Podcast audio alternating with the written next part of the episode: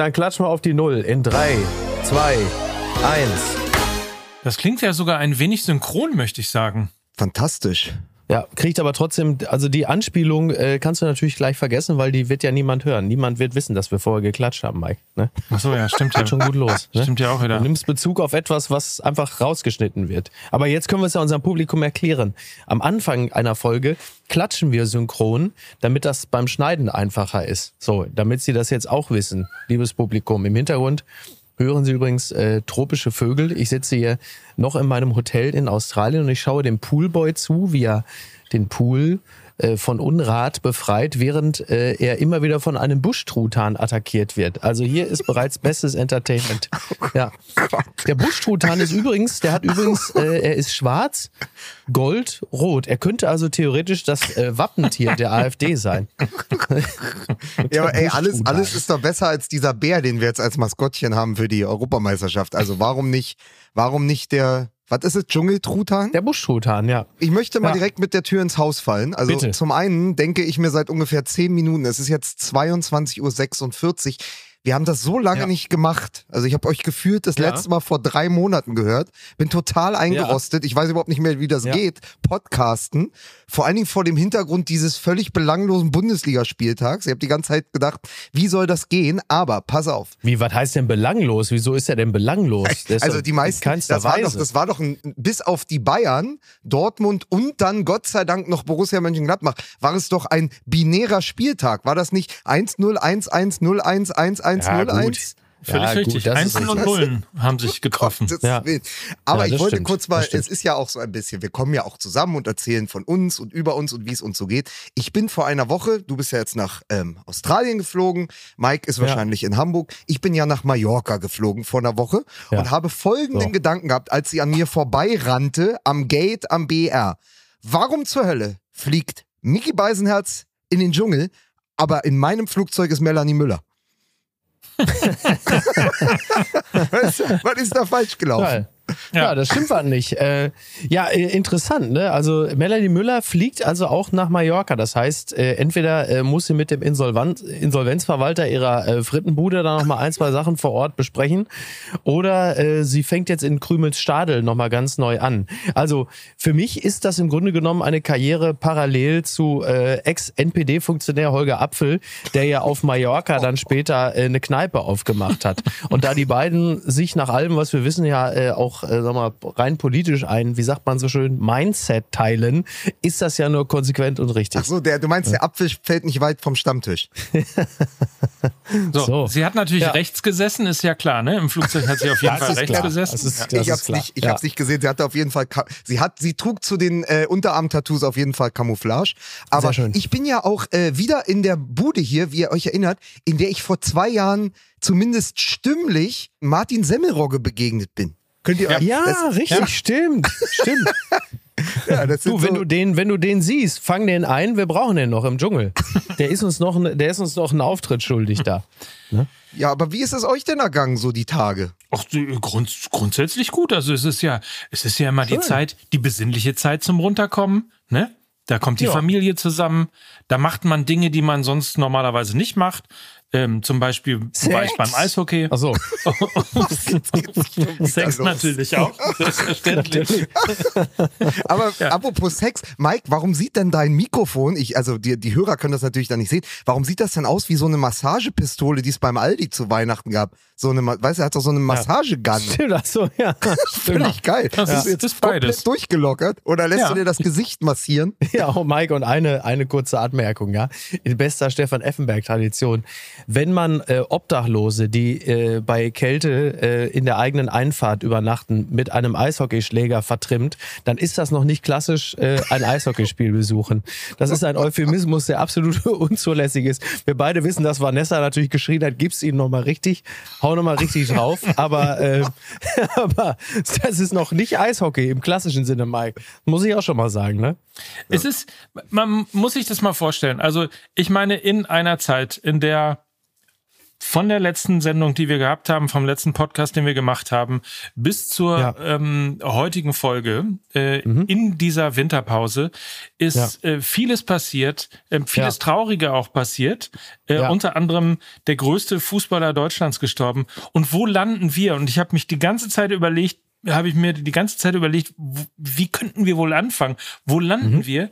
Bei Martina ja. Müller, bei irgendwelchen Leuten, die mit Eishockeyschlägern angeblich verprügelt worden ja. sind ja, und bei Martin Semmelrogge und zwischen Ja, das ist die MML-Garantie. So. Ne? Ja, pass auf, dann, dann versuche ich es anders. Dann starten wir mit ja. Fußball. Wir werden ja eh über Beckenbauer reden. Ja, sowieso. Und vielleicht werden Klar. wir auch über Fabian Klos reden, der sein Karriereende bekannt gegeben hat. Und wir Schon werden wieder. auch über den Bundesligaspieltag sprechen. Und wir werden natürlich auch über das Bayern-Spiel sprechen, das ich im Hogans in Palma geschaut habe. Ein Laden, den mir Mike mm. vergangenes Jahr gezeigt hat. Und über Kanes äh, Hinrundenrekord. Also er hat ja Lewandowskis Rekord eingestellt. Ja.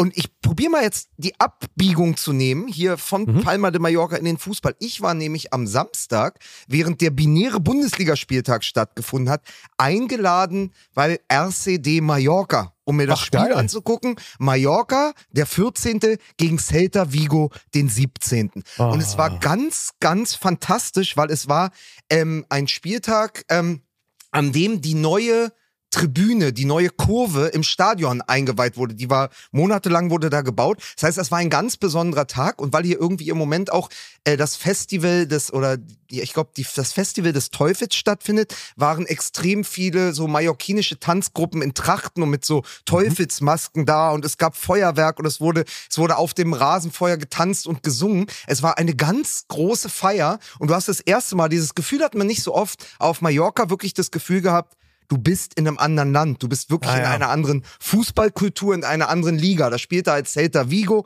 gegen Mallorca in diesem fantastischen Stadion, 26.000 äh, Zuschauer, äh, schon sehr ähm, südamerikanisch fast, also so wie mhm. man sich südamerikanische Fußball immer vorstellt, grandiose Stimmung. Und ich saß dann in diesem total verglasten VIP-Bereich ähm, unten Klar. Players Walkthrough. Da, da konnte Natürlich. man, da konnte man unten den Spielern beim also der, der, der Spielertunnel ist gläsern. Und man sitzt direkt hinter den Trainerbänken und ja. plötzlich steht der Trainer von Celta Vigo auf, anderthalb Meter vor mir an der Bank, Rafa Benitez. Ach was? Ach wie, das ist jetzt der Trainer von Celta Vigo? Ja, und mit dem hatte ich Ach. überhaupt nicht gerechnet. Und du bist auf Mallorca, bist da eingeladen, hast irgendwie ein schönes Bierchen in der Hand, 16.15 Uhr gerade war, äh, haben, haben Menschen in Teufelsmasken getanzt und in Trachten, dann geht dieses Fußballspiel los und dann ist Rafa Benitez da. Ich war im absoluten Fußballhimmel. Das war so ja. ein geiler Nachmittag. Das ist ja geil. Paul Breitner und Lars Ricken auch mit dabei unten auf dem Platz? ja, aber es war viel besser, weil es halt so echt war, weil es wirklich so darum mhm. ging, wir geben den Leuten jetzt ihre Kurve zurück, an der so lange gebaut wurde und dann Feuerwerk und dann kamen die ganzen Arbeiter noch auf, auf den Rasen in ihren Helmen und wurden geehrt, weil sie Wochen und Monate lang an dieser Tribüne gearbeitet Ach, haben. Cool, sehr und es war wirklich Schön. so eine einzig große Party. Spiel war dann okay, eins zu eins, halt Abstiegskampf. Aber für mich als Herr Taner war es auch mal wieder toll, Erstliga-Fußball gucken zu dürfen. Das ist richtig. Und es ist wirklich, also ein spektakulär schönes Stadion. Ich kann es jedem, der mal nach Mallorca kommt, der nach Palma kommt, nur ans Herz legen. Geht da mal ein Erstligaspiel gucken und denkt dran, im, ich glaube April, Mai kommen auch noch Barcelona und Real Madrid. Also man hat dann eben auch mm. erste Liga, man hat La Liga oder eben wie in dieser ein Sekunde, anderthalb Meter vor mir, Champions League Siegertrainer mit Liverpool, Rafa Benitez. Das ist so viel Fußballgeschichte auch mhm. gewesen. Ich wusste gar nicht, wohin mit mir. Aber es ist übrigens interessant, ne, dass jemand wie Rafa Benitez mit, mit seinen Meriten, ähm, dass so jemand dann plötzlich äh, so einen Verein wie Celta Vigo trainiert. Also die Frage ist doch, äh, also klar, auch, auch das Trainerdasein ist in gewisser Hinsicht natürlich Leistungssport. Aber wie kommt es dann, dass jemand äh, von dessen Renommee dann plötzlich so, so, so, so einen Abstiegskandidaten äh, trainiert und eben nicht mehr in der europäischen Spitze tätig ist? Das finde ich immer wieder faszinierend bei dem einen oder anderen. Ich meine, es gibt für alles irgendwie immer Erklärungen oft irgendwo zwischen äh, Alkoholismus und Vielweiberei zu suchen. Aber äh, die Frage ist dann schon auch, sind solche Trainer in dem Moment, in dem sie einen Champions-Ligisten oder Champions League-Sieger trainieren, sind sie dann so akribisch bei der Sache, dass sie wirklich so 24-7 den Job machen und dann irgendwann dahingehend die Lust verlieren, dass sie nur noch so auf 40 Prozent sind und es dann halt nur noch für Celta Vigo reicht. Was ist es dann? Finde ich in dem Zusammenhang wirklich mal interessant. So. Fragt sich die Matteo übrigens auch oder fragte er sich, als er bei Schalke gelandet war? ja. ja aber naja, aber oh ist Gott. es nicht bei Benitez und so, der war halt in einer Zeit groß, so äh, 2004, 2005, mhm. wo aber sein Fußball auch schon als antiquiert galt. Also das letzte mhm. große. Hallo dieses Defensivfußballs, bevor sich der Fußball in eine ganz andere Richtung entwickelt hat. Ja. Und jetzt bist du halt Trainer beim 17. der, der spanischen Liga und versuchst mhm. irgendwie ein 1-1 gegen Mallorca zu ermauern, was ja dann ja. auch zeigt, dass er sich vielleicht als Trainer nicht mehr deutlich weiterentwickelt hat und dann das eben halt nicht Frage, mehr ne? ein Kandidat ist für Valencia oder Barcelona oder nochmal für Liverpool. Tor für Celta Vigo übrigens geschossen von Iago, der auch Stürmer war, jetzt 34 Stürmer gewesen bei Liverpool und dann äh, bei Sevilla. Mhm. Und ich hatte ein Foto von äh, Rafa Benitez unter anderem auch in unsere Gruppe geschickt, aber auch an alte Freunde. Olli vom Nachholspiel. Und der schickte mir das fantastische Zitat äh, von äh, Sir Alex Ferguson, der gefragt wurde, Herr Ferguson, warum haben Sie Rafa Benitez in Ihrer Autobiografie nicht erwähnt? Zu schlecht. Toll. So, jetzt kommen wir mal, also jetzt muss Schön. ich diesen lustigen Reigen hier mal ein bisschen ähm, unterbrechen ja. und wir kommen mal zu dem Gegenteil von zu schlecht.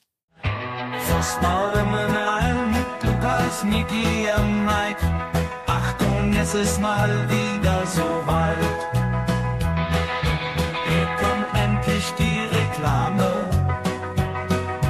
Wer ist der Sponsor? Wie ist sein Name? Wir kommen zu Kia, mhm. unserem heutigen Partner in dieser, ich muss immer so, ja, da freut sich sogar der, was war es nochmal, der Kakadu im Hintergrund?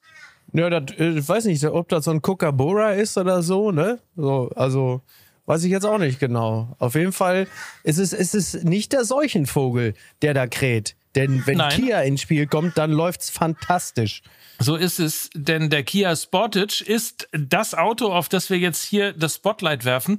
Der Sportage zeigt einen selbstbewussten, kraftvollen und vielseitigen Charakter und zeichnet sich durch erstklassige Verarbeitung aus und kombiniert neueste Technik mit luxuriösen Merkmalen und modernem Stil. Mike, glaub es oder glaub es nicht, hier in Australien fahren viele einen Kia und ich bin heute schon vom Café weggefahren und sah einen äh, mit einer äh, mit einem schicken Design der Front und dachte noch, was ist das? Und es ist ein Kia, wirklich. Kein Scheiß. Aber Sportage, den hatten wir jetzt ja auch schon öfter in der Sendung, auch im, ja. im letzten Jahr. Und äh, das ist das Auto, das besser ist als jeder VAR, ne? Mit äh, Totwinkelassistent und rund Umsichtkamera. Ja, das erhöht die genau. Sicherheit beim Manövrieren durch 360 Grad Ansicht des Fahrzeugs und Umgebung aus der Vogelperspektive. Ihr kennt das? Das ist so, als wenn man ja, eine eigene Drohne dabei hat, die man bedienen Sehr kann. Gut. Das hat das. Ding nämlich auch. Das ist wie diese Folge von äh, Curb Your Enthusiasm, als Larry David dieses Periskop aus dem Autodach hat, weil er immer gucken will, warum stehe ich im Stau und was ist das? Und dann lugt da oben aus dem Auto so ein zwei Meter großes Periskop, was natürlich, äh, sag mal, als Prototyp noch nicht so gut aussah da muss man sagen, das hat Kia auch deutlich eleganter gelöst. Und das lösen sie natürlich eleganter, weil sie Vorreiter bei der Verbreitung von elektrifizierten und batteriebetriebenen Fahrzeugen sind. Ihr kennt den Claim, Kia Sportage inspiriert dich immer wieder. Und damit er auch euch inspiriert, schaut mal vorbei auf kia.com. Das ist nämlich die Website. Und dort gibt es den Sportage jetzt schon ab 199 Euro im Monat über 24 Monate mit 1,99 Prozent Zinsen oder über 48 Monate mit 2,99 Prozent Zinsen. Mir San Kia, so heißt es ja. Ne? Ich wollte gerade sagen, Sie hören hier den äh, neuen Podcast Mike mit Kia. Kia.com, eure Website für den Kia Sportage und andere spannende Autos aus dem Hause Kia.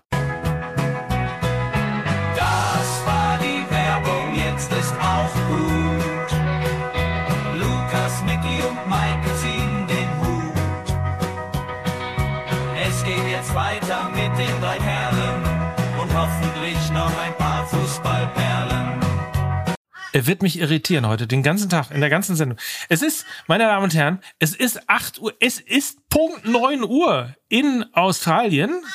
Ja. Ist das richtig, Mickey Beisenherz? Das ist korrekt, ja.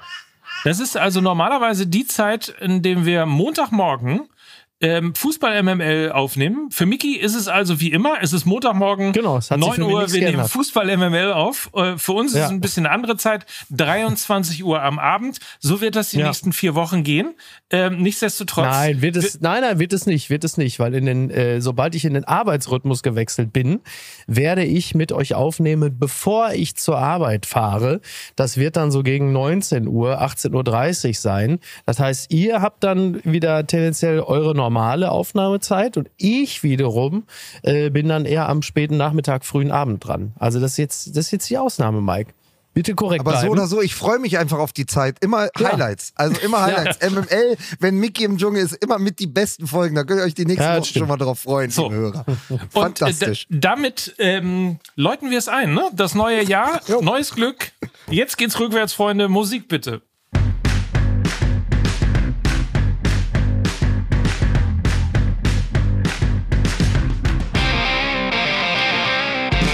Und dann begrüßen wir euch natürlich zu der ersten äh, Sendung Fußball MML im Jahr 2024. Ich weiß nicht, ähm, da gibt's ja unterschiedliche Meinungen, ob man noch sagen darf, frohes neues Jahr. Ähm, es ist der 15. Januar, I don't know. Äh, I don't care. Aber ich freue mich, dass er mit dabei ist und den weiten Weg über den Teich auf die andere Seite der Welt gemacht hat, um unser Mann in Australien zu sein. Hier ist Mickey Beisenherz. Gute Freunde kann niemand trennen. Gute Freunde sind nie allein. Ja, wie schön. Ne? Freue mich, äh, freu mich dabei zu sein. Schade, dass du nicht nach Südafrika gefahren bist, sonst hätten wir heute hier als die Kaiser Chiefs äh, auftreten können. Aber, das. Ja, aber wir müssen doch eh gucken. Also jetzt, nachdem schon gefordert wird, den DFB-Pokal in Franz-Beckenbauer-Pokal umzubenennen, die Allianz Arena ja. in Franz-Beckenbauer Arena, wird das natürlich heute auch der Franz-Beckenbauer Podcast. Also damit machen wir uns natürlich, da machen wir uns natürlich größer als wir sind. Und hier ist Franz er. oder auf, gar nicht. Hier ne? ist, so heißt es ja. Franz, ja. Sehr gut. Hier ist er. Der Kaiser von Fußball MML. Sein Nickname kennt Musiala auch nicht. Hier ist Mike Nöcker.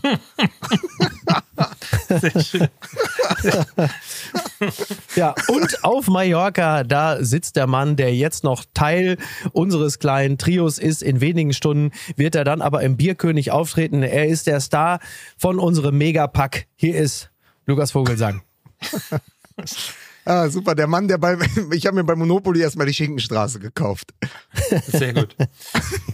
Übrigens, äh, normalerweise ist es ja immer so, dass wir uns äh, zu einer ausgeprägten ähm, Redaktionssitzung treffen und alles besprechen, was wir besprechen richtig. wollen und so weiter. Das haben wir diesmal vor dieser Sendung nicht gemacht, weil wir äh, Post bekommen haben von ähm, jemandem, der sich möglicherweise auch hier zum äh, Redaktionsmitglied aufschreiben will über Instagram. Unser Freund Miranda Blech hat ähm, ja. Folgendes geschrieben. Themen für morgen könnten unter anderem sein, Franz Beckenbauer tot, was sollte man jetzt alles machen? Statue irgendwo hin, Allianz Arena umbenennen, Nummer 5 der Nationalmannschaft nicht mehr vergeben, die Hymne des FC Bayern, gute Freunde kann niemands Rennen immer laufen lassen und als zweites Thema vielleicht noch Ancelotti bei Real verlängert, bleiben Alonso und Grimaldo uns jetzt also noch erhalten. Das ist doch eine gute Idee, oder? Darüber sprechen wir doch heute einfach. Ja, würde ja. ich sagen, ne? Also, also fangen top. wir doch mit Fabian Klos an. Ja. ja. Ja, hilf mir, Fabian Klos. Ich habe nur irgendwie beim Durchscrollen bei Twitter gesehen, er hat sich doch wieder, wie häufig hat er sich schon verabschiedet? Häufiger als Gottschalk in meiner Wahrnehmung. Aber es sind ja, es sind ja zwei Dinge. Ähm, Aki Watzke hat ja seinen Abschied bei Borussia Dortmund bekannt gegeben. Ja. Und hat es natürlich wunderbar sozusagen genau in, in der Sekunde gemacht, als die Nachricht vom Tode Franz Beckenbauers kam. Das ist dann so untergegangen. das stimmt. Und das andere ist, ähm, Fabian Klos hört auf zum Ende der Saison. Der große, der große äh, Spieler von Arminia Bielefeld. Aber jetzt mal, wir können ja wirklich nicht äh, drum herum reden. Es, es fühlt sich nur so falsch an, weil es jetzt schon so lange her ist. Also wir hätten ja sozusagen, also gut, hätten wir letzte Woche normal aufgenommen, dann mhm. hätten wir es auch verpasst, wenn man Montag aufgenommen hätte. Dienstag, ja. Mittwoch wäre dann eine ganz gute Zeit gewesen. Jetzt ist es eine Woche her. Und es hat ja wirklich jeder Mensch, der irgendwo schon mal im deutschen Sportfernsehen bei Sport 1 oder Sky vor eine Kamera getreten ist, ein Bild mit Franz Beckenbauer gepostet, Ja, um Wahnsinn. zu zeigen, hör mal, ja, hör mal, Wahnsinn. den Ja. kannte ich auch. Den Ja, habe ich bei der Ikea-Eröffnung in. Oberursel, habe ich den mal getroffen und habe gesagt, hier, können wir mal ein, können wir mal ein Selfie machen. Jetzt Das spricht aber alles übrigens, wenn ich dich da unterbrechen darf, das spricht aber übrigens auch für Franz Beckenbauer und zeigt im Grunde genommen ja auch, was ein nahbarer Superstar er letztlich gewesen ist, dass er wirklich mit jedem ein Foto Ja. gemacht hat, mit jedem Mike, da geredet muss hat. man- Das ist eine schöne, das, da hast du völlig recht. Da hast du völlig recht. Danke für diese moderative Brücke. Also, als ich das Foto, als ich das Foto von dir mit Franz Beckenbauer gesehen habe, da habe ich gedacht, es stimmt, was die Leute sagen. Beckenbauer war zu jedem, aber auch wirklich zu jedem Menschen in Deutschland freundlich und zugewandt. Geht das schon wieder los hier? Geht das schon muss- wieder los? Man muss, man muss ja wissen, Mike Nöcker hat ja, äh, hat ja. Franz Beckenbauer 1985 auf dessen Neverland Ranch in Kitzbühel getroffen und durfte, durfte, und durfte seinen Schimpansen streicheln. Ja. Nein, aber es war doch wirklich so, das war keine, also die Nachricht war keine zehn Minuten alt. Ja, Wahnsinn, Und jetzt Wahnsinn. sagen wir mal so, ich hatte noch mit meiner Mutter telefoniert, die sagte, sie guckt sich heute Abend mal die Franz Beckenbauer Doku an in der ARD und so Ja. und ob ich denn wüsste, wie es dem ginge. Und ich sagte, du, ich habe überhaupt keine Ahnung. Ja, weil man hörte Mhm. Ja. Mhm. doch so raunen und ihm geht's nicht so gut, vielleicht weiß die ARD ja mehr. Und wirklich Ja. fünf Minuten, nachdem ich aufgelegt Irre, hatte, ne?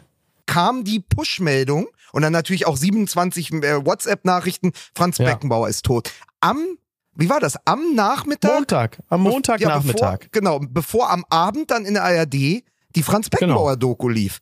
Völlig Ja. verrückt. Aber man hatte ja. Ja. so latent das Gefühl, weil meist ist ja so, wenn ein Leben aushaucht, wenn ein Leben ausgehaucht wird, ist es ja meist so, dass es dann im Winter passiert, wenn es vorher schon immer absehbar war. Also noch einmal die kalte Jahreszeit schafft dann der Körper meist nicht mehr. Ähm, Und es war ja so nach diesem Interview mit Lothar Matthäus, könnt ihr euch noch erinnern, wo er ja von Ja. dem Augeninfarkt gesprochen hat Ja, ja. und gesagt hat, es geht Franz nicht gut. Ich Wobei der eigentlich Augeninfarkt schon 2019 war, ne? Möchte Okay, ich aber der er hat, aber auf sagen. jeden Fall blieb dieses, blieb dieses Interview mit Matthäus, der vielleicht ja wahrscheinlich doch dann näher dran ist als die meisten, das blieb so hängen. Ja. Und ich habe eigentlich so ab November wöchentlich gedacht, irgendwann kommt die Nachricht. Also ich weiß nicht, wie es euch ging. Ich war. Geht nicht überrascht. Ich hatte mich mit Niki ein paar Tage vorher noch drüber unterhalten. Ich hatte, ähm, das, das soll ja jetzt auch nicht so in Richtung Doomscrolling gehen oder so, aber ich hatte Nee. schon im letzten Jahr das Gefühl, äh, dass das möglicherweise äh, mit ihm zu Ende geht und hatte mich Anfang des Jahres mit Niki noch ein paar Tage vorher darüber unterhalten und habe gesagt, der wird wahrscheinlich der Nächste sein. Und ähm, ein ganz schlechtes Zeichen ist einfach generell immer bei Männern oder Menschen, es sind ja dann doch meistens Männer dieses Alters, wenn es heißt, es gibt dann so ein offizielles Treffen, ein Award, eine Verleihung, eine äh, Reunion ähm, und die Person kann aus gesundheitlichen Gründen nicht dabei sein. Das fühlt sich immer schon ganz schlecht an, dann weißt du schon, oh oh, ist kein gutes Zeichen. Und äh, wie gesagt, bei Franz Beckenbauer, da war das ja schon seit ein paar Jahren so, der war seit ungefähr fünf Jahren, äh, mindestens fünf Jahren körperlich massiv angeschlagen. Und äh, ja, und dann kam die Meldung am Montag äh, Nachmittag und ich kann es nicht anders sagen. Das hat mich wirklich traurig gemacht. Es hat mich gleichermaßen traurig gemacht, ähm, wie es mich auch erschüttert ist immer so ein großes Wort, aber ich merke schon, dass das, äh, dass das etwas auslöst, dass das so ein, so ein ganz massives Störgefühl ist. Irgendwie irgendwas, ich habe das kann es auch nicht so richtig. Ja, das das ist ja auch nicht weiter überraschend. Ich meine, das ist eine eine überlebensgroße deutsche Figur, die hat uns alle geprägt, die hat unser das ist so ein so ein Stützpfeiler des der Bundesrepublik, mit dem wir groß geworden sind. Das gehörte immer, es war immer so Teil der äh, ein bisschen großspurig formuliert der deutschen DNA. So, ne, Willy Brandt, Beckenbauer, von mir aus auch Kohl und so ein paar andere Dinge, von mir aus auch Tommy Gottschalk, wurscht, ja. Und das Beckenbauer war immer der, der sportliche Stützpfeiler der Bundesrepublik. Und, ähm, und dann heißt es plötzlich, der ist gestorben, den gibt's nicht mehr, der ist weg. Das ist schon, das ist schon massiv irritierend und das habe ich so bis jetzt auch noch nicht so ganz, noch nicht so ganz begriffen.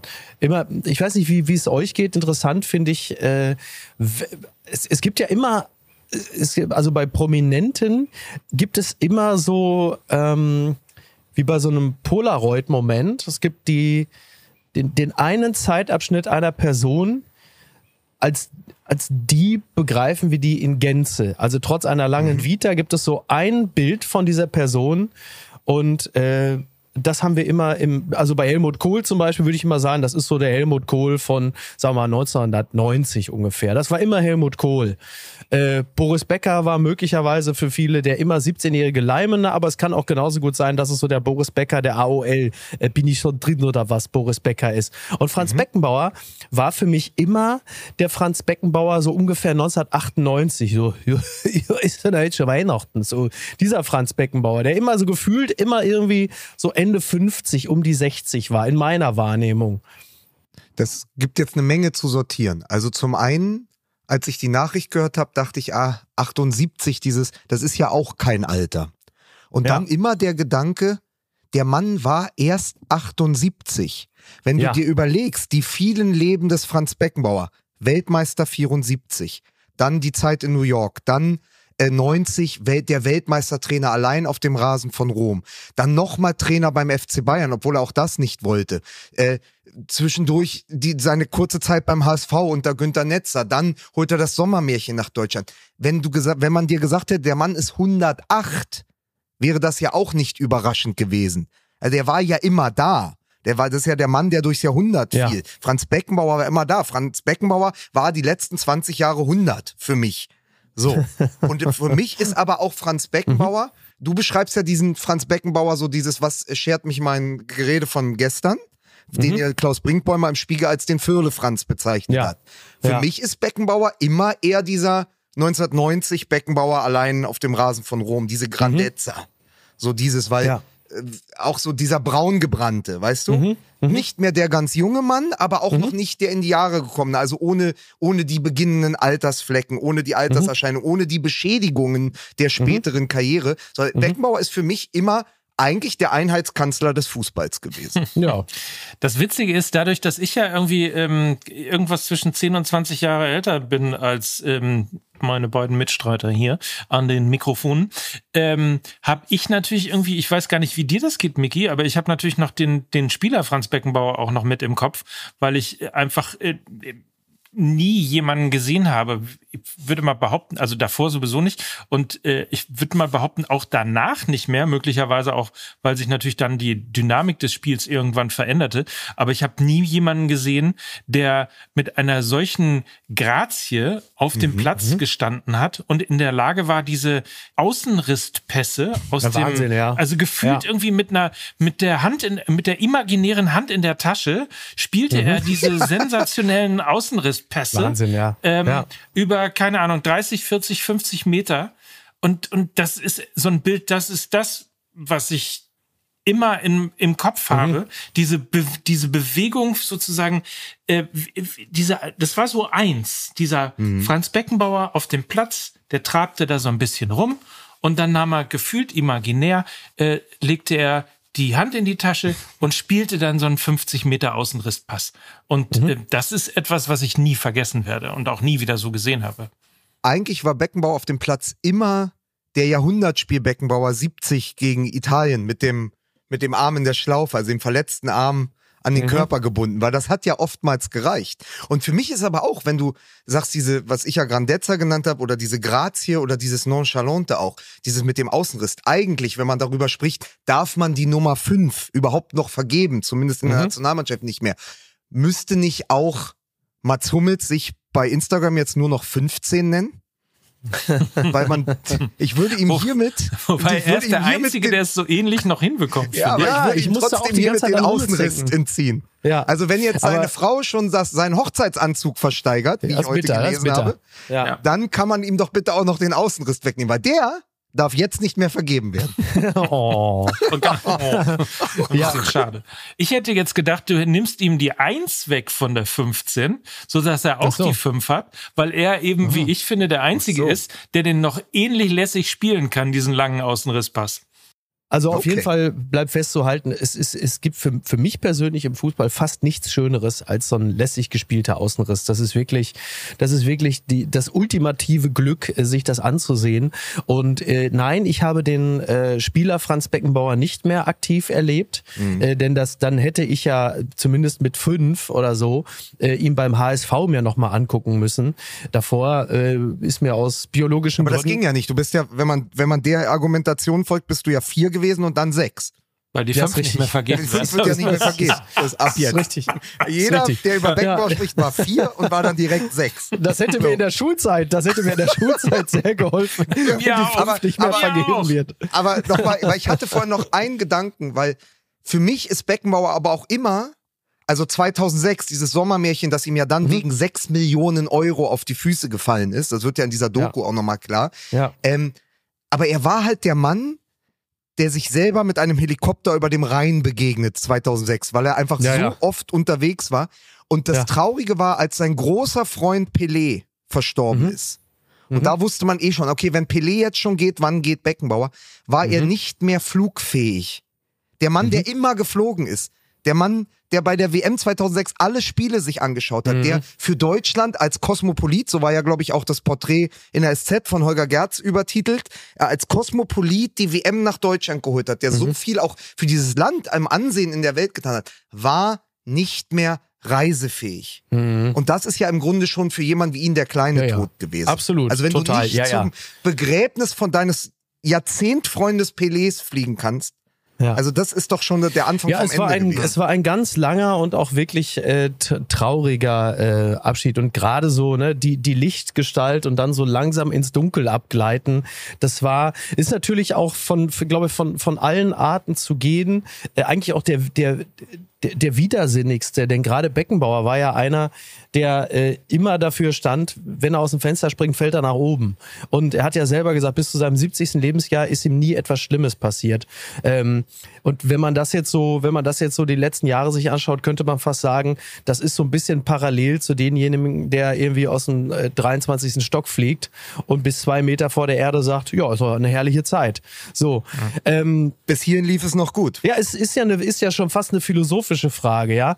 Äh, ist, ist ein Leben ähm, frei von sämtlichen Entbehrungen, voller Glück, das aber dann so doch wirklich schlimm endet und zwar jetzt nicht Augeninfarkt und, und Herzprobleme, sondern der, der Krebstod des Sohnes und mhm. das Verlieren oder das, das Wegbrechen des öffentlichen Renommees, ist das ein erstrebenswerteres Leben als eines, das durch die Bank weg immer von kleineren Höhen und Tiefen geprägt ist, aber am Ende dann vergleichsweise unspektakulär zu Ende geht. Also was ist, was ist das Wertvollere da sein? Kann man das überhaupt ermessen? Und ist, ist der Fußball-Podcast, Fußball MML, ja. für solche Fragen der richtige Ort? Ich weiß nicht. Ich glaube, es ähm, ist, ich glaube, es ist aber auch was anderes. Also wenn du dir die Doku anschaust oder wenn du auch ähm, viel liest über ihn, wie jetzt wahrscheinlich viele auch in der letzten Woche, weil ja nun mal all die Nachrufe, die bestimmt anderthalb Jahre in den Schubladen in den Schubladen lagen, ja, äh, dann natürlich ja, gedruckt wurden, ist nicht am Ende auch das Bild eines Mannes entstanden, der vor allen Dingen, egal äh, ob als Spieler, Nationalspieler oder für den FC Bayern oder später als Trainer, vor allen Dingen geliebt werden wollte und der das auch ja. genossen hat, in der Öffentlichkeit der deutsche Kaiser zu sein und diese Liebe, die ihn auch immer begleitet hat. Und genau das hat ihm die Öffentlichkeit ja dann nach diesem Sommermärchen-Ding, nachdem rauskam, ja, da sind Bestechungsgelder geflossen, hat ihm die Öffentlichkeit in den letzten zehn Jahren diese Liebe entzogen. Mhm. Dieser Mann ist am Ende als eine Art Persona non grata im Abseits in Kitzbühel auch an gebrochenem Herzen verstorben. Ja, absolut. Jetzt die Frage, jetzt die Frage, ähm, also der, der Doppelpass, äh, der lief ja nun gestern und äh, klar, ne, der Doppelpass aus München mit einer ordentlichen äh, Beteiligung seitens des FC Bayern München, ehemaliger Pressesprecher Markus Hörwig dabei. Ähm, das war natürlich so ein bisschen eine Veranstaltung unter dem Motto, der Opa war ein Engel. So, jetzt ist der, der, der Sport 1 Doppelpass auch grundsätzlich jetzt nicht unbedingt der perfekte Ort für die ganz leisen, feinen Zwischentöne, weil das war natürlich so eine Veranstaltung unter dem Motto, äh, äh, die Nation hat unseren Franz geschändet und die sollen alle mal den Mund halten und wie mit dem umgegangen wurde. Also das hat dann auch eine ganz ordentliche Schlagseite. Auf der anderen Seite ist halt eben auch immer die Frage, lässt sich, wie lässt sich über die Person Franz Beckenbauer so reden, dass äh, seine Person ausreichend gewürdigt wird. Und für mich, also alleine der, der nächste Satz, den ich jetzt sage, der ist irgendwie auch schon so ein bisschen doof, aber ich sage ihn trotzdem. Denn für mich überwiegt natürlich ganz eindeutig das Gute. Das klingt ja fast jetzt so ein bisschen so, als würde man über Henry Kissinger reden, ja. Sondern ähm, aber trotzdem, wie kann man über, über die, die Dinge sprechen, die völlig korrekterweise von Journalisten äh, aufgedeckt und besprochen werden und gleichzeitig diese Person so würdigen, wie es ihr gebührt, nämlich ein großer Staatsmann oder wie äh, Markus Hörwig es tatsächlich sogar sehr richtig sagte, er war der beste Außenminister, den wir je hatten. Und dem würde ich sogar zustimmen. Ich finde auch, dass es keine Person gab, die eine derartige, also keine deutsche öffentliche Person, die eine derartige Grandezza hatte, so etwas Weltmännisches und die Deutschland so gut getan hat wie Franz Beckenbauer. Denn das bleibt natürlich klar. Also da kannst du die kannst du dir den Mund fusselig reden, aber die WM 2006 war eine Veranstaltung, die hat äh, Deutschland so gut getan, wie wahrscheinlich da, also vielleicht der Kniefall von Willy Brandt. Steht vielleicht damit noch ungefähr so auf einer Stufe, aber ansonsten ist das eine Veranstaltung gewesen, die von äh, beispielloser Strahlkraft war und ein äh, anderes Deutschland präsentiert hat möglicherweise die deutsche Einheit natürlich auch noch dazu zu nennen, aber ähm, ja, aber das ist ja fürs Ausland nicht so wichtig. aber die Frage, aber die Frage ist vor allen Dingen hat man ja jetzt in den, auch in den Diskussionen. Starbucks in, in Leipzig ist toll, das muss man dazu sagen. Also ich will jetzt nicht die, ich will jetzt auch nicht die Einheit schlecht machen. Man hat ja in den sozialen Medien auch genau darüber auch eine Diskussion ähm, mitbekommen. Machen das ne? da also häufiger? ja, machen sie häufiger. Dass, sie, das ähm, dass, eben, dass es im Grunde genommen zwei Lager gab. Also Lager eins war, äh, wie konntet ihr unseren Franz kaputt machen quasi. Mhm, ähm, ja. und, und Lager zwei war, äh, wie könnt, konntet ihr den oder wie könnt ihr den so würdigen bei dem, was mhm. er alles danach noch getan hat? Und ja, ja. Ähm, das ist schon eine relativ erstens wie immer interessant hysterische Beobachtung, aber ja Standard ja. für soziale Medien. Aber nichtsdestotrotz ja. ja. auch die Zerrissenheit, die man in den letzten Jahren immer wieder, ähm, was die mhm. Figur Franz Beckenbauer anging oder was den Menschen Franz Beckenbauer anging, ähm, nee, was die Figur Franz Beckenbauer anging, mhm. also tatsächlich die öffentliche ähm, Figur, ja. ähm, diesen Zwiespalt, den man ja immer mal wieder gehört hat und immer mal wieder vielleicht auch in Teilen selber hatte. Ich weiß nicht, wie es bei euch war. Aber lass, aber mhm. lassen wir doch jemanden zu Wort kommen, der auch auf seine Weise von der deutschen Einheit, von der Wiedervereinigung profitiert hat, nämlich Matthias Sammer, der über Beckenbauer ah. gesagt hat, ich finde es unwürdig und schäme mich ein Stück weit dafür, was wir, dieses ganze Land und unsere Medien ihm angetan haben. Und das sind ja die Stimmen aus dem Fußball. Also wenn mhm. ein Stefan Effenberg, von dem ich nicht viel halte, aber wenn der ehrlich weinend aus der Sendung geht, weil ihm ja. die Worte fehlen, und Matthias Sammer, der sehr wohl überlegt, mit welchen Statements er an die Öffentlichkeit geht. Dass der sich so klar positioniert, zeigt ja auch, wie die Branche zu Beckenbauer steht und welche Meinung die zu dem Spiel haben, das mit ihm gespielt wurde am Ende. Und ich bin eher auch auf deren Seite, weil ich denke, naja, im Vergleich zu dem, was sonst alles passiert ist in der Welt des Fußballs, vor allen Dingen auch in den vergangenen Jahren seit Franz Beckenbauer im mhm. Exil in ja. Kitzbühel weilte, ja. äh, muss man sagen, es ist ja fast schon, und egal ob ich mich damit angreife mache, aber es ist in dem ganzen Zerrbild FIFA, in diesem ganzen, was dort passiert, ist das am Ende fast ein Kavaliersdelikt gewesen und eine Notwendigkeit, um eben die Welt zu Gast bei Freunden zu ermöglichen. Nur, ja. ich glaube eben auch, wenn Mickey Beisenherz gerade ein Bild malt von jemandem, der immer bis zu seinem 70. Lebensjahr vom Glück geküsst war, dann kannst du dir doch vorstellen, dass in einer Neidgesellschaft wie ja, der klar, Deutschen dermaßen viele Heckenschützen am Rande dieser Biografie gelauert haben, die nur darauf gewartet haben, irgendwann zu sagen, siehste, Siehste der Franz, dieses Saubermann-Image, dieser immer gut gebräunte Typ aus dem Skigebiet, ja, Klar. der Weltmeistertrainer von Rom, ha, hat nämlich doch Dreck am Stecken, der Penner. Und jetzt zeigen wir es dem mal. Ja, wer hm. gut gelaunt ist, äh, ist in Deutschland generell sowieso schon mal extrem verdächtig. So, damit geht's schon mal los. Äh, da, da, muss man übrigens sagen, da ist die, äh, und jetzt wird's so richtig boomerig, aber ich sag's trotzdem, da, da wächst auch mit der Gen, da wächst auch mit der Gen Z nochmal so richtig was nach, was so äh, äh, Fensterrentnertum angeht. Also die, die geben allen das schon mal richtig. Aber, das schon aber, mal, das schon mal am Rande. aber du, Micky, ich mache mir da seit Freitag überhaupt keine Sorgen, dass diese Gen Z noch in zehn Jahren weiß, wer der Kaiser war. Da mache ich mir überhaupt oh, keine Sorgen. Dass die heute, sagen wir mal, 19-, 20-Jährigen, auch oh jungen Fußballer, dass die das Erbe oh des Kaisers nicht hochhalten, da mache ich mir überhaupt keine Sorgen. Da wird die ja. Marketing- und PR-Abteilung des FC Bayern schon für Sorge tragen, ja, dass das Erbe an. des Kaisers, und ich sage bewusst des Kaisers, dass das überdauert. Da gehe ich aus von Schlucke. Nein, aber ich wollte noch kurz, ich wollte noch kurz anfügen, weil es natürlich schon so, dass in dem Moment, als das, als die ähm, Ermittlungen in Anführungsstrichen losgingen bezüglich des Sommermärchens, mhm. da war natürlich jetzt klar für einen Teil Deutschlands, du bist die Lichtgestalt, aber wir haben jetzt die Hand am Dimmer. So. Mhm. Und ähm, naja, klar, ne, dass der Spiegel äh, also das haben wir ja nun auch in den letzten Jahren erlebt, dass sie auch wissen, welche Art von Berichterstattung äh, viele Abos generiert und dass es da durchaus auch äh, im Sinne des Marketings sinnvoll ist, da auch mal dran zu bleiben und nochmal einen Text draufzulegen und nochmal einen Text draufzulegen und nochmal einen. Das ist jetzt auch kein Riesengeheimnis. Es ist grundsätzlich journalistisch völlig in Ordnung, einer solchen Sache nachzugehen. Dafür, dafür gibt es Journalismus, das ist auch okay.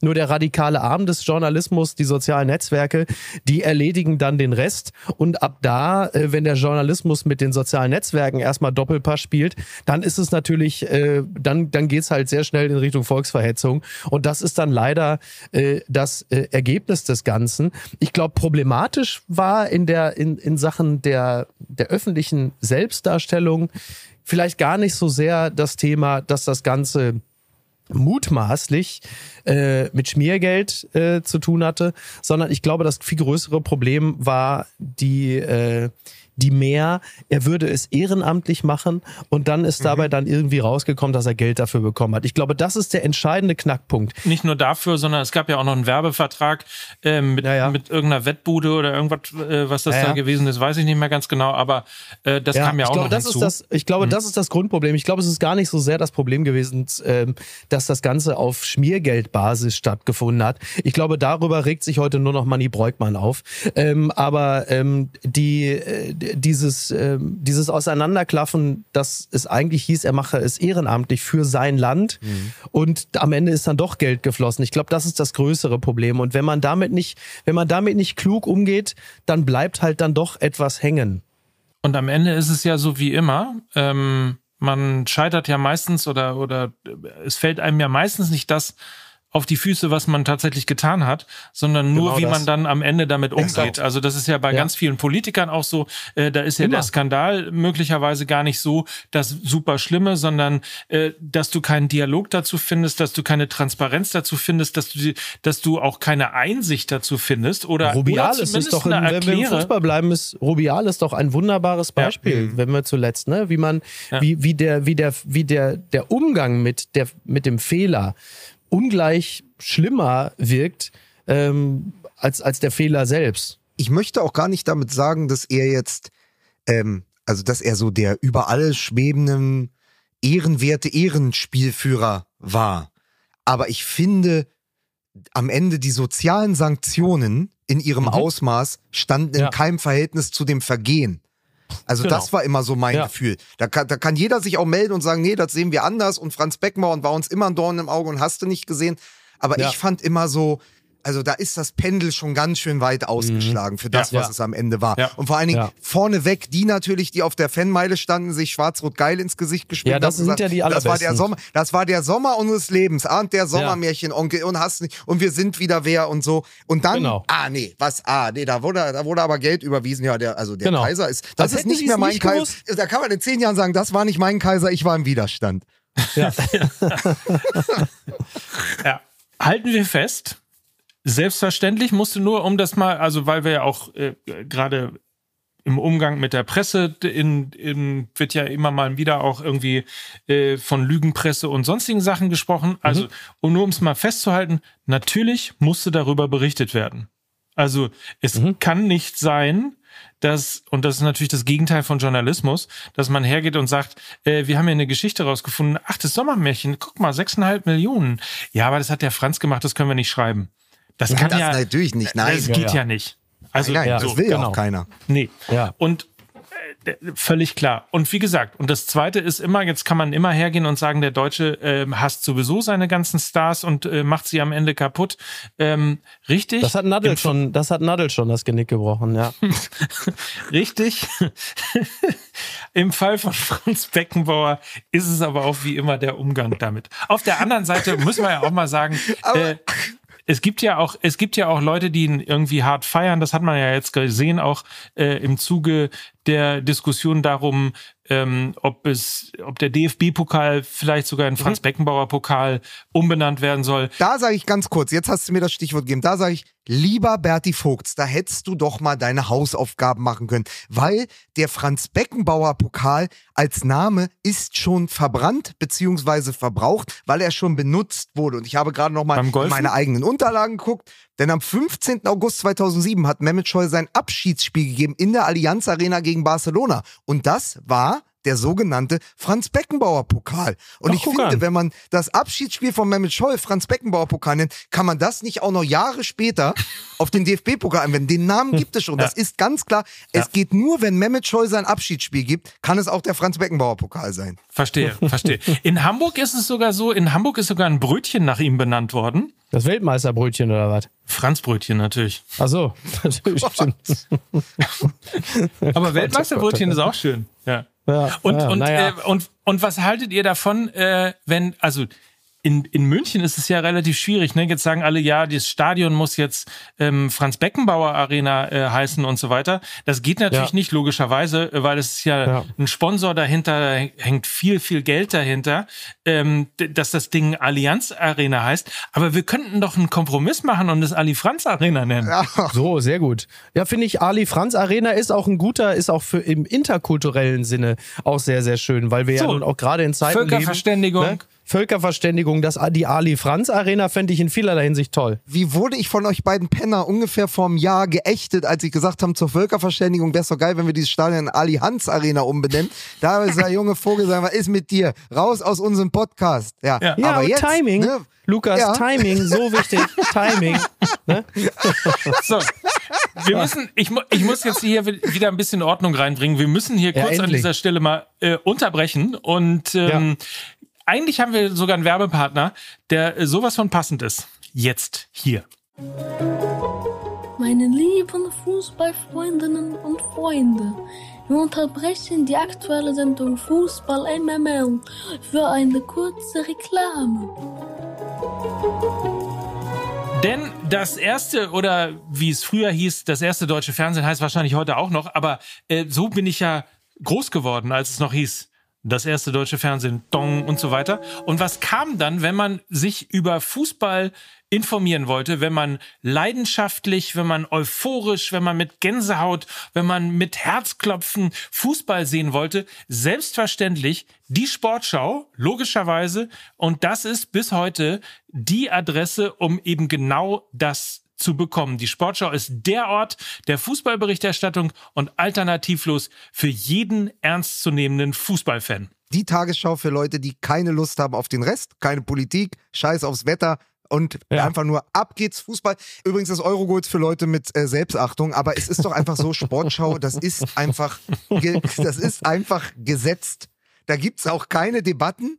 Da muss man am Abend nach einem langen Bundesligaspiel ja. und ich versuche es immer noch ich versuche es immer noch, wenn es mir, wenn ich nicht gerade aus Gründen äh, die Konferenz am Nachmittag geschaut habe, versuche ich mit Scheuklappen durch die Stadt zu laufen, um die Ergebnisse nicht mitzukommen. Ja, sehr gut. Und dann abends ja. dort vor der Sport zu sitzen und immer noch vom Ergebnis überrascht zu werden. Das ist so viel schwerer geworden als zur Zeit unserer Eltern. Überleg mal, damals konnte man zur Sportschau gehen, weil man hätte schon aktiv irgendwie im Teletext nachschauen müssen, um zu wissen, wie Borussia Mönchengladbach gespielt hat, wenn man nicht gerade Radio gehört hat. Da war die Sportschau so, das war klar, das funktioniert. Heute musst du richtig ackern, um voll in den Genuss zu kommen. Aber Sportschau äh, würde ich jeden Samstag für nichts auf der Welt eintauschen. So sieht's nämlich aus. Da hast du schon gesagt. Sport schaue ich hier und zwar in der Sportschau mit der Bundesliga. Immer samstags ab 18 Uhr im ersten einschalten. Nicht vergessen, immer samstags 18 Uhr im ersten die Sportschau. So, und dann haben wir noch einen zweiten, nämlich Disney Plus. Das ist doch was für Streaming und für Serienfreunde, für Film- und Serienfreunde, ja. zum Beispiel für Lukas Vogelsang, der ja ein äh, Binge-Watcher ist, ne? Kann man das so sagen? Ja, vor allen Dingen ja ein großer Fan der Marvel-Filme und der Marvel-Serien. Da gibt es jetzt was Neues. Echo. Ich weiß auch, da habe ich dir jetzt was mitgebracht, Micky. Ja. Die wird gejagt von niemand anderem als Wilson Fisk, genannt Kingpin. Und der wird gespielt ah. von dem großartigen Vincent D'Onofrio. Ah. Für die Älteren unter uns. Private Paula. Private Paula in Full Metal Jacket. Der spielt nämlich im Marvel-Serienuniversum den Kingpin. Das hat ja, er bei cool. Hawkeye schon gemacht. Extrem ja. beeindruckender Typ, extrem beeindruckender ja. Charakter. Äh, sehr geile Serie, äh, spinnt das Marvel-Universum in den Serien in Disney weiter und äh, ist für mich auf jeden Fall allein deshalb eine Empfehlung, weil ich Vincent D'Onofrio so unglaublich gerne sehe. Das Besondere für alle Marvel-Fans, alle fünf Episoden von Echo sind bereits veröffentlicht worden vor äh, zwei oder drei Tagen und ähm, dementsprechend könnt ihr also alles nacheinander richtig durchbingen und äh, damit ist Echo die erste Serie der Marvel Studios, die alle Episoden an einem Tag eben zur Verfügung stellt. Also das vielleicht noch mal ein letzter Kick, um zu sagen, okay, das gucke ich mir doch mal an unter disneyplus.com slash de-de. Das ist äh, die Landingpage, ähm, falls ihr nicht Disney Plus schon auf eurem Fernseher in irgendeiner Form installiert habt. Schaut danach, dann wisst ihr, wie es geht und dann könnt ihr eben Marvels neue Serie Echo jetzt exklusiv auf Disney Plus streamen. Liebe Fußballfreunde, der Reklameskorpion hat wieder zugebissen und ich gebe zurück ins Studio.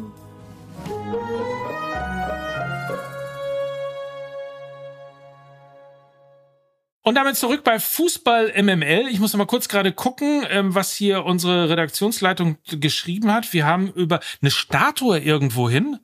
Ähm, eine Franz Beckenbauer Statue. Ich hoffe, die wird dann nicht so hässlich wie die von Cristiano Ronaldo. Das hätte, er, das hätte der Franz ja. nicht verdient, oder?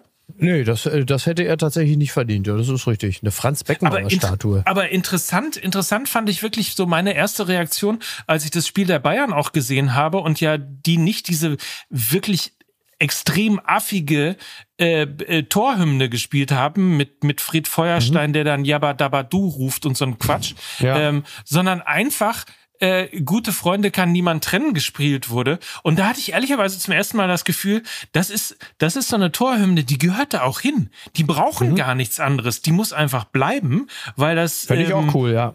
Oder? Das ist nichts gekünsteltes, ja. das ist nichts irgendwie von einer Marketing- oder Werbeagentur oder Raphael Brinkert erfundene äh, Geschichte, ähm, auch nicht von irgendwelchen Stars geschrieben, sondern es ist einfach, das ist einfach Heritage. Ja. Das ist, das ist, ja.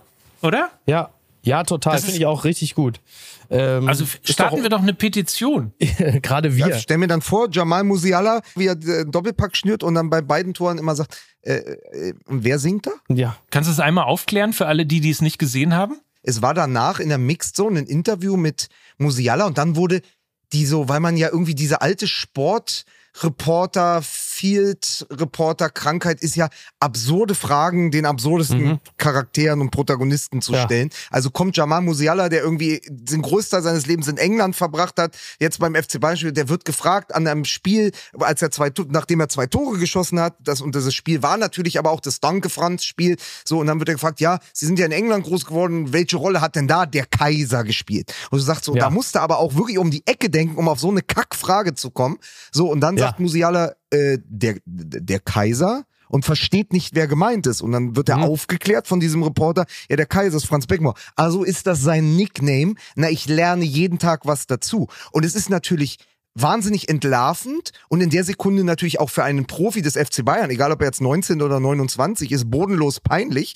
Aber es fängt bei der Frage schon an und dann, und das hat Mike, das hast du äh, zu Recht auch gesagt, als ich dieses, diesen, dieses Filmchen, den kleinen Clip in unsere Gruppe gepostet hatte, hast gesagt, naja, aber da muss die PR-Abteilung des FC Bayern auch bessere Arbeit leisten, dass an einem Tag, wo Danke Franz, ja, das quasi so mhm. das kleine ja, Abschiedsspiel klar. des Kaisers, das erste Bundesligaspiel nach dem Tod von Franz Beckenbauer, da muss doch bitte jeder im Kader wissen, dass das ja. Kaiser Franz ist. Also das war, das, sollte das man, waren so das 30, sollte man wirklich drauf haben. 30 Sekunden zum Fremdschämen, aber sozusagen sowohl aus der Perspektive des Journalismus als auch aus der des FC Bayern. Da kommt keiner gut bei weg. Ja, das ist wahr. Das stimmt. Kann es noch eine Fußball nach dem Franz geben? Und was machen wir jetzt eigentlich mit der 5? Das ist die Frage, die man sich bei Borussia Dortmund mit Blick auf die Tabelle stellt. das, hat, das, fragt sich Borussia so, Dortmund jetzt ist, Jetzt habe ich euch die Überleitung. Jetzt habe ich ja, euch, aber das wir haben noch ein paar Minuten, fragt bevor sich doch Borussia Dortmund. Das ja. äh, fragt sich doch äh, Borussia Dortmund seit Wochen mit Sebastian Kehl. Also da war doch damals die Doku, die Sky-Doku Nummer 5 geht. Na, ja. in einer schlauen Anlehnung, fast feuilletonistisch an Nummer 5 lebt, war doch als Kehl seine Karriere beendet, gab es doch diesen Film oder diese kleine Doku auf Sky, äh, Nummer 5 geht. Ja? Da kann ich mich wirklich nicht dran erinnern. Mit Sebastian Kehl. Aber einfach nur mal um das abzubinden, das kommt natürlich aus der NBA, aus dem Basketball ist es doch so, wenn verdiente Spieler ins mhm. Retirement gehen, dann mhm. wird zum Beispiel die 23 von Jordan und das Hallendach mit viel Brimborium und das Hallendach gezogen und dann wird die nicht mehr vergeben. Das ist so die größte ja. Ehrerbietung. Das ist, dann wirst du noch in die Hall of Fame aufgenommen und dann ist das ganze Erbe perfekt. Ja, aber dann haben wir doch jetzt schon alles vor einer halben Stunde schon geklärt mit der 5 von Beckenbauer, die nicht mehr vergeben wird. Willst du genau, jetzt nochmal erklären, ja, was damit auf sich Ich kann ja nichts dafür, wenn, wenn, wenn Mike das jetzt nochmal gefragt hat. Ich wollte ja nur sagen, äh, ich kann es verstehen, können wir gerne machen. Ich glaube, den Pokal müssen wir nicht umbenennen. Die fünf nicht mehr vergeben in der Nationalmannschaft ist okay. Immerhin eine Nationalmannschaft, in der Emre Can jetzt aufgrund der User-Power ähm, von der sozialen Netzwerke, der sozialen Medien zum Nationalspieler des Jahres gewählt wurde. Ich weiß nicht, ob ihr das mitbekommen habt. Nee, Weil, also es gab eine Online, es gab eine Online-Ausschreibung, ich glaube von der Seite des DFB. Wählen Sie bitte hier den Nationalspieler des Jahres. Und dann haben zwei User auf Twitter, jetzt X, dazu aufgerufen, doch bitte Emre Can, der glaube ich nur gegen Belgien und Frankreich gespielt hat, äh, zum ja. Nationalspieler des Jahres aus Jux und Dollerei zu wählen. Und das hat dann okay. geklappt. Ich glaube, der hat 64,7 Prozent der Stimmen bekommen, hat sich dann auch gemeldet, hat gesagt, naja, okay. lustig, wenn aus Spaß ernst wird, aber so schlecht war es ja gegen Frankreich und Belgien auch gar nicht, also sehr sympathisch. Wobei mhm. ich ohne dieses Vorwissen, als ich nur die Nachricht gesehen habe, weil die erste Nachricht war natürlich wieder verkürzt in der Kachel, Emre Can Nationalspieler des Jahres. Und da habe ich nur gedacht, ja hör mal, das passt aber zu den Ja von der Nationalmannschaft. Ja, das ist jetzt der Emre Can, da wusste ich noch nicht, dass es ein Witz war, hab's aber natürlich ja. trotzdem für einen Witz gehalten. Ja, ja, naja, stimmt. Es gab, es ist immer sowieso problematisch, wenn man irgendwie sich sehr festlegt auf so Online-Votings. Da gab's ja in England auch mal irgendwie, da sollte irgendein äh, sich im Besitze des Staates befindliches Schiff oder Boot sollte dann getauft werden auf einen Namen und da gab es ein Online-Voting und das war dann auch quasi bindend und am Ende ist, wurde das Boot auf den Namen Boaty McBoatface getauft. Der offizielle Name des Bootes. Das gefällt mir sehr gut. Naja, so, also ich versuche nochmal die Überleitung zu Borussia Dortmund. Also, ja. ich bin, also und jetzt ähm, können hier Dankesschreiben an RTL abgegeben werden dafür, dass RTL David Odonko in den Dschungel geholt hat, bevor Aki Watzke in einem weiteren Rausch aggressiver Romantik den auch noch zurück auf die Dortmunder Bank holt. Ähm, ja, toll. Also wirklich große Klasse. Also äh, Lena Kassel hat es im Daily ja auch schon gesagt, dass also im Grunde genommen, äh, ich habe es ja gerade schon mal gesagt im Zusammenhang mit Beckenbauer, das gilt für Klopp natürlich auch. Der Opa war ein Engel. Äh, Aki Watzke kommt nicht von Klopp los und versucht jetzt halt einfach irgendwie so wie wenn man, wenn man den Schrank vom Opa nicht leer räumt und da seine alte Kordbuchse noch drin hängt und die Weste Weste und der Stock und der Hut und die Schuhe, so versucht Aki Watzke alles an Spielern zusammenzusammeln, die noch so ein bisschen den Geruch, das Aftershave von Klopp in den Klamotten hängen haben und schart die so um sich, um nochmal so, so eine Ogu von Klopp zu haben. Es ist wirklich toll und ähm, ja, für Terzic äh, fantastisch. Ne? Also Terzic, äh, ich habe also aus gut, aus gut unterrichteten Quellen wurde mir bestätigt, Hinter vorgehaltener dass Hand? mindestens die halbe Mannschaft bei... Wie bitte? Hinter, vorgehaltener Hand? nee, in diesem Falle äh, nicht im Trenchcoat an der Alster, sondern ja. ich wurde wirklich also darüber unterrichtet, dass also mindestens die halbe Mannschaft bei Watzke äh, vor der Winterpause im Büro stand und sagte, wir wollen Terzic loswerden. Und Watzke hat gesagt, nee, das machen wir nicht.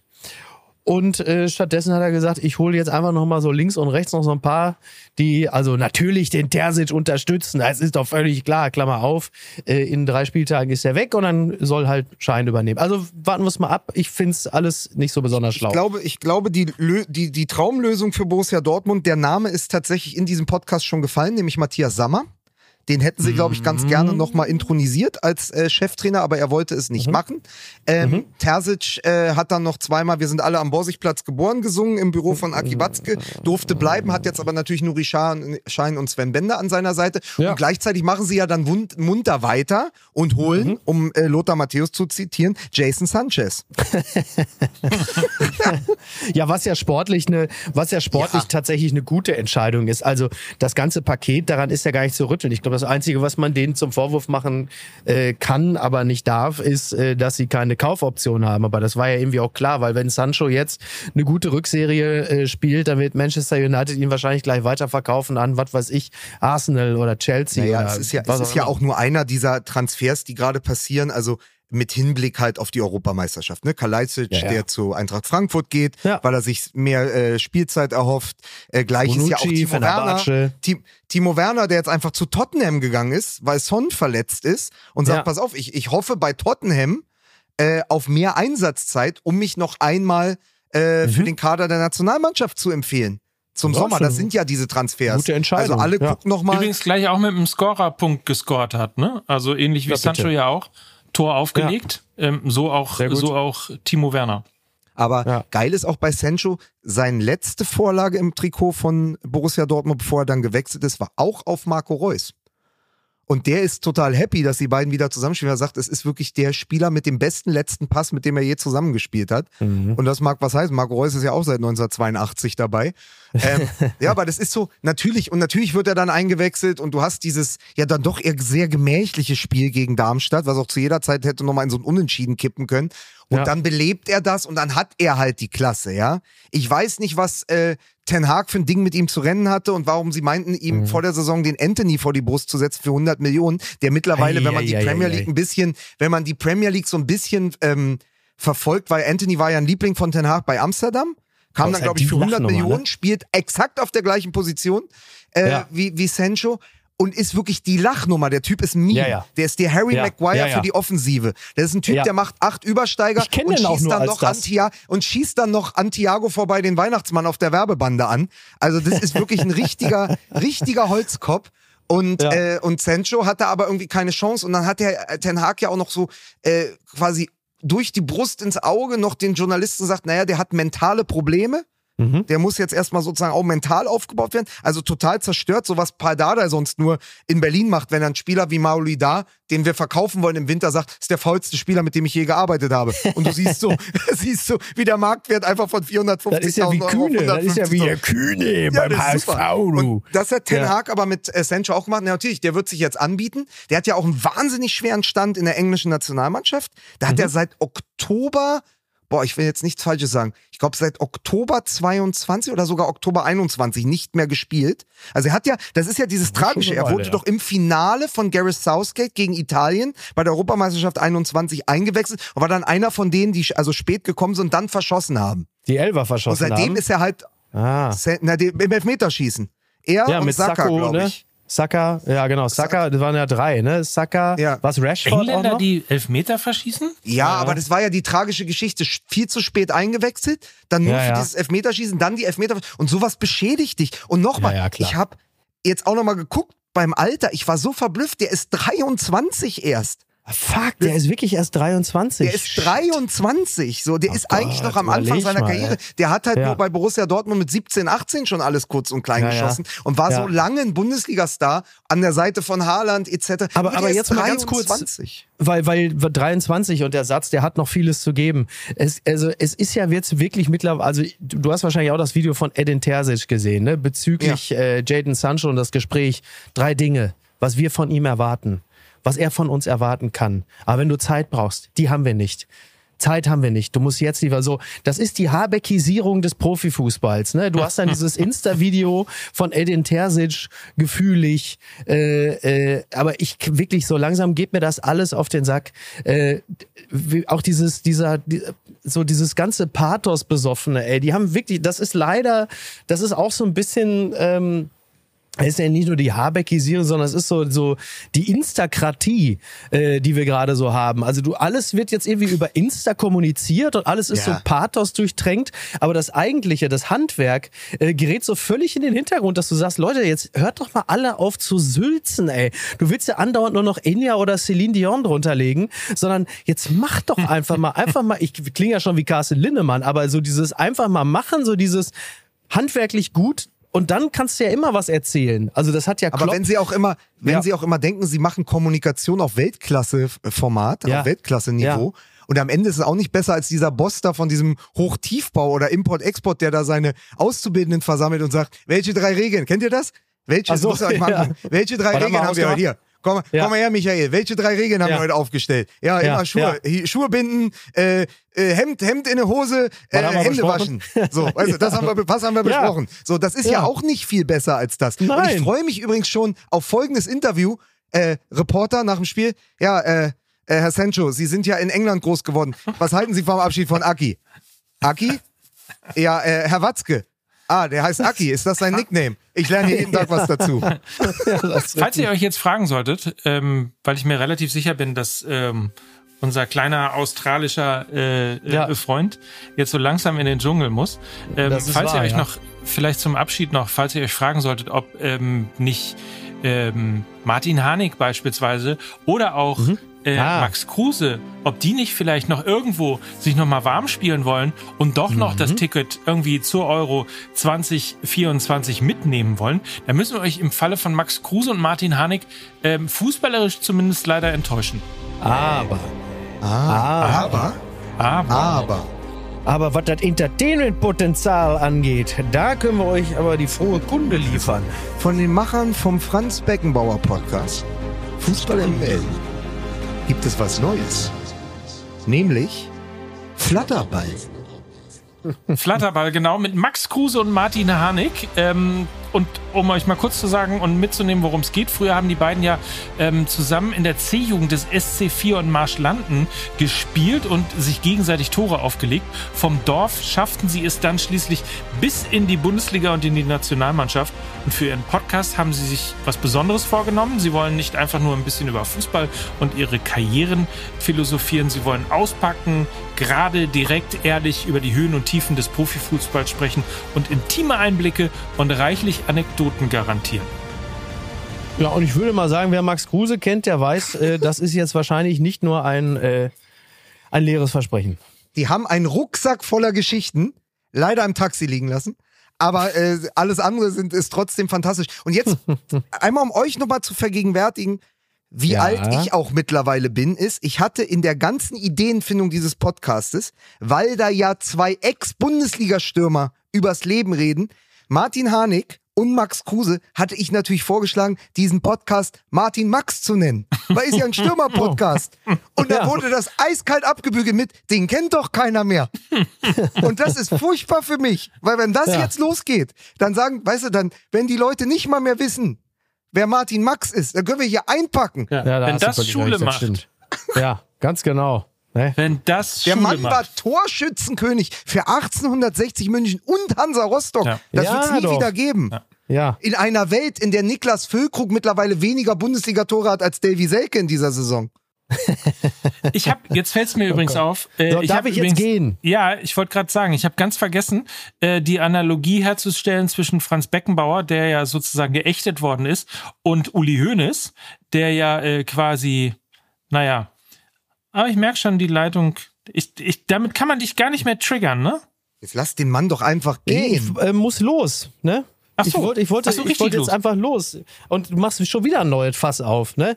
Ich bin doch schon im Grunde genommen schon im Gehen begriffen, aber bitte, jetzt, ne? Nein, ich wollte dich ja nur, nein, ist alles gut. Ich wollte dich nur dazu äh, animieren, noch ein bisschen zu schimpfen und dann rauszugehen. Das sollte eigentlich deine Abschiedsrampe so. sein. Ach so, ach so.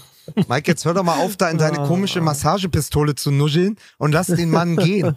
So, der, der hat genug Nein, zu tun. Sag doch mal ganz kurz, ich habe nämlich mal nix. wissen, wann mein Schluss ist. das habe ich viel Spaß auch gesagt. Was denn? Ja. Viel Spaß im Dschungel.